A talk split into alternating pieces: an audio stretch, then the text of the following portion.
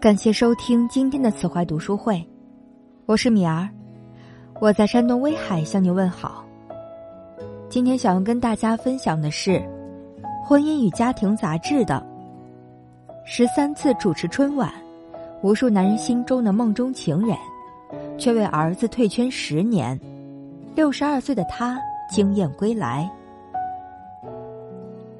最近播出的《泱拥之下》看了吗？平时一本正经的央视主持人，在舞台上大秀才艺，立刻惊艳了全网。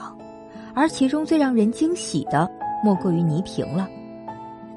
还记得前两年脱口秀大会上的倪萍，还被质疑身形臃肿、状态憔悴，而如今六十二岁的她，站在舞台上神采奕奕，依稀不减三十年前的风采。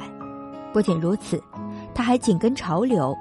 在自制的脱口秀节目里，大秀了一把吐槽的功力，直戳撒贝宁的凡尔赛。我知道你是北大保送的啦，所以接下来你就可以别说了。调侃李子萌说错字被罚钱，目前已不得不贷款上班，瞬间笑翻全场。最狠的莫过于针扎康辉，他五十岁，看上去却只有四十多岁。可惜他二十岁时也是现在这个样子。看着如今的央视一哥一姐们被吐槽的连连求饶，网友也乐得感慨：“是你姐来了。”而在最后，倪萍也不忘吐槽自己：“我以前有两把刷子，一把是煽情，一把是熬鸡汤。可惜后来这两把刷子不好使了，台里优秀的后生也越来越多。”我就很机智的提前退了，一句自嘲引得无数欢笑。可了解他的人明白，当年他离开央视背后藏着怎样的辛酸。作家一书曾说：“有时一个人的成熟，就是曾以为过不去的日子，如今都能娓娓道来。”倪萍便是如此。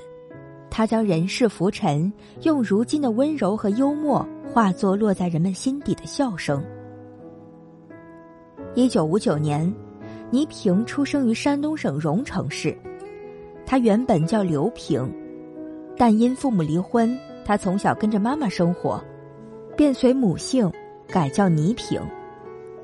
家庭的破裂没有影响倪萍向上的劲儿。一九七六年。他以第一名的成绩考入山东艺术学院，并在随后几年迈入电影圈子。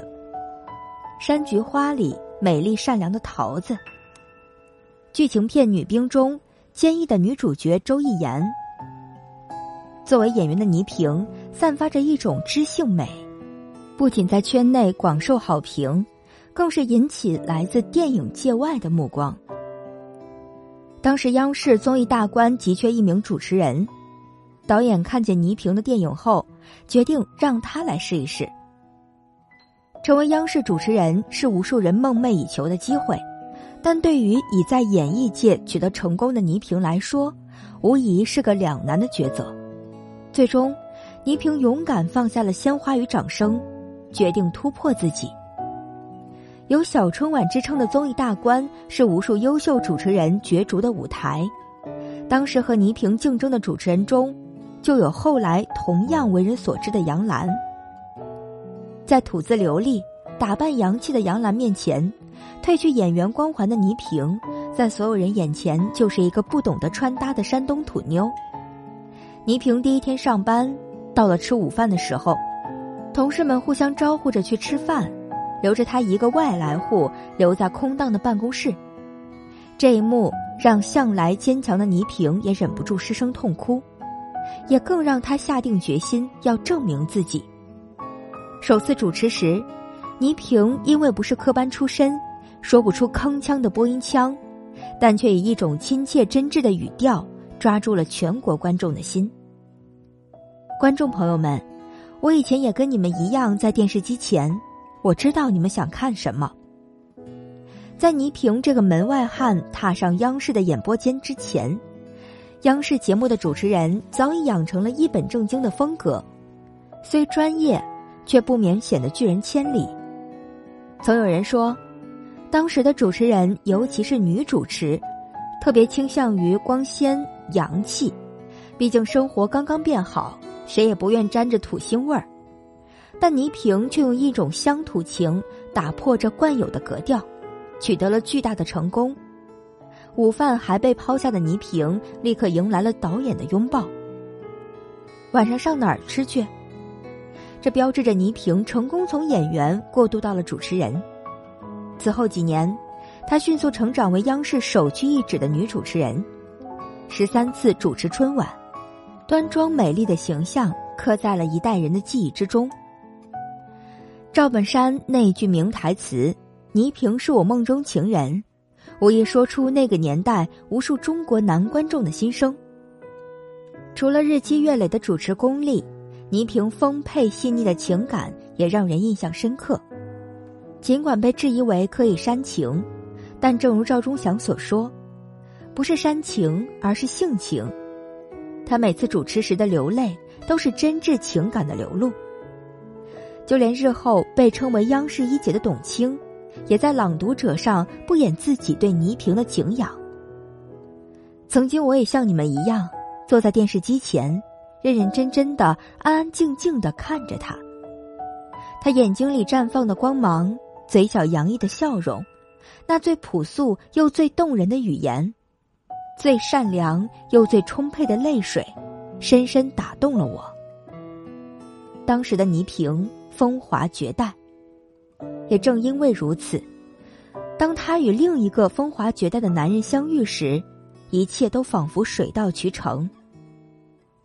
一九八零年，倪萍的事业和情感同时面临巨大的转变。倪萍与一位山东公务员结婚，然而，迥异的性格让这一场婚姻难以为继，最后。当他前往央视暂别自己的演员生涯时，也挥别了这一段谈不上幸福的婚姻。就在这之后不久，陈凯歌进入了他的世界。在执导《黄土地》《孩子王》《边走边唱》等电影后，陈凯歌逐渐成为第五代导演的领军人物。他身上散发的文人气质和才华，深深的令倪萍折服。两个正值巅峰的人走到了一起，所有人都觉得这是天作之合，而倪萍更是无所保留。台上她是万千瞩目的主持人，可到了陈凯歌面前，她就甘愿低到尘埃里。每天一下班，她就赶到和陈凯歌同住的出租屋里为他洗衣做饭，一做就是六年。陈凯歌父亲生病住院时，她更是悉心照料。以至于全病房的人都以为她是儿媳。然而，倪萍的全心付出没有得到对等的回报。两人聚少离多，倪萍在独自一人的时候，期待一个电话远超一切，等待他的归来，像迎接盛大的节日。他迫切的想要陈凯歌给出承诺，可对方却从不提结婚的事情。最后显然不耐烦了，就对他说。我是个不婚主义。尽管如此，倪萍仍坚持留在他身旁，以为有朝一日能改变他。直到有一天，陈凯歌主动找到他，却是诀别。我爱上别人了，我对不起你。那段时光，就像倪萍在自传日子里所写，极度悲伤难过，肠子被灰洗过了。失去爱人的她，仍是最负盛名的女主持人。可周围人只以为她身前身后热闹，却不知道热闹散后，她的人生是怎样的杯盘狼藉。但她知道，无论遭遇了什么，生活永远是自己的。细数悲伤于事无补，向前走才能让生活翻篇儿。不久后，倪萍经朋友介绍。认识了记者王文兰。王文兰曾问倪萍：“如果结婚了，最想做的是什么？”倪萍回答说：“想要回山东照顾姥姥。这么多年在北京工作，都没有机会回去见他老人家。”三个多月后，王文兰带着倪萍来到北京郊区的一个农村。原来他已经在这儿盖了个四合院，方便倪萍把姥姥接过来。倪萍惊喜万分，眼前这个男人可能没有陈凯歌天马行空的才气，却有着一颗真正为他着想的心。然而，上天仿佛有心捉弄倪萍，就在两人结婚后的第二年，刚出生的儿子被诊断出先天性白内障，可能危及生命，这让原本幸福的家庭蒙上了阴影。一九九九年的春晚，倪萍的微笑依旧温暖和煦，但谁也没有想到，春晚结束时，他说出的那句再见，就是再也不见。孩子的病情不断恶化，他强撑笑意的主持完春晚后，便从央视辞职，踏上漫长的求医之路。他独自带着孩子跑到美国，本来还有一些英语底子的他。因为焦急而一句话也说不出来，像个哑巴似的指手画脚。而为了凑医药费，他卖了房子，四处借钱，还不得不重回演员的行列。为了钱，他什么都愿意做；为了一场戏，哪怕再远，只要片酬能超过机票钱，他就毫不犹豫的动身前往。更糟糕的是，因为孩子的病情。他和王文兰的婚姻也走向了破裂。离婚后，他独自担负照顾孩子的责任。重担之下的倪萍，成为每个剧组中最拼命的那一个。出演泥鳅也是鱼时，为了更好的塑造泥鳅这个角色，他整整一个月不洗头，最后头发结块挠也挠不动，全身都馊了。那时候他人还没出现。全剧组就知道倪萍来了。雪花那个飘里，有个镜头是让角色泡在河里。四十多岁的倪萍，在没有任何防冻措施的情况下，二话不说就扎进零下十几度的冰河里。在蒙特利尔国际电影节的颁奖典礼上，评委甚至不敢相信倪萍是演员。你不就是导演找来的农民吗？十年求医，儿子的病情逐渐好转，倪萍却因为透支身体落下一身病。当医生终于宣布孩子可以出院，并且表示只需要结婚时再来复查时，倪萍有气无力的对儿子开玩笑说：“你六十岁再结婚吧，妈妈再也不想来医院了。”倪萍曾在书里写道：“我曾想过不生孩子。”不成家就好了，那我在每一次直播前，可以先洗个澡，喝杯咖啡，再精精神神的去演播厅。晚上回来，喝一杯红酒，翻一本闲书，哪儿像现在呀？给全家蒸上包子，熬上稀饭，抹把脸就提溜着裙子去上班了。但随后他又对自己说：“如果没有家人在家里等着我。”我在台上说的也不是给人听的话了。家庭的意义大抵便是如此，你可能为此而失去许多，但你守护的，迟早有天会守护你。当你的内心可以承受很多，回头看时，你会发现，自己已负重走出了很远。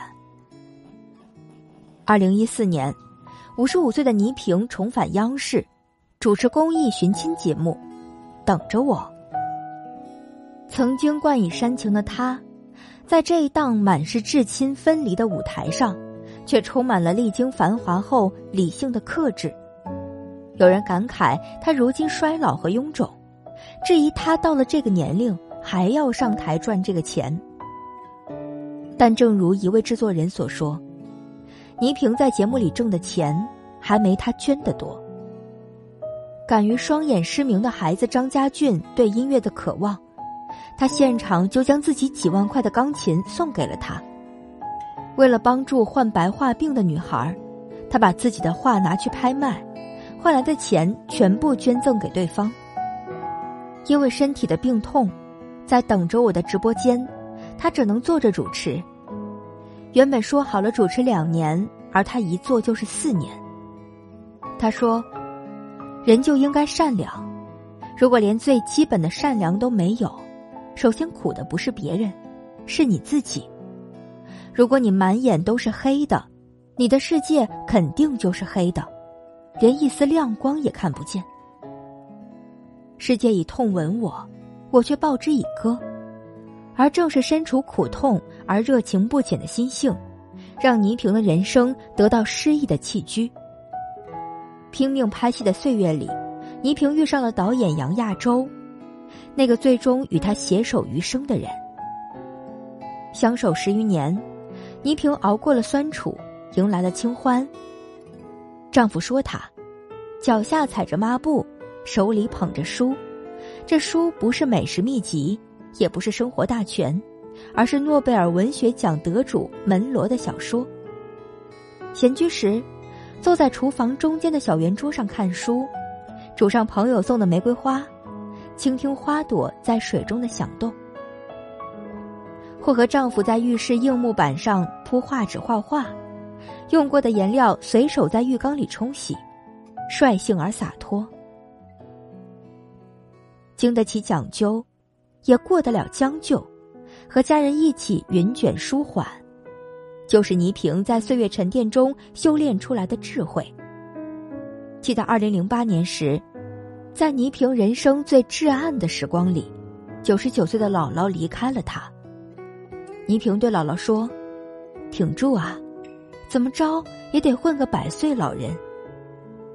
天黑了，谁能拉着太阳不让它下山呢？”你就得躺下。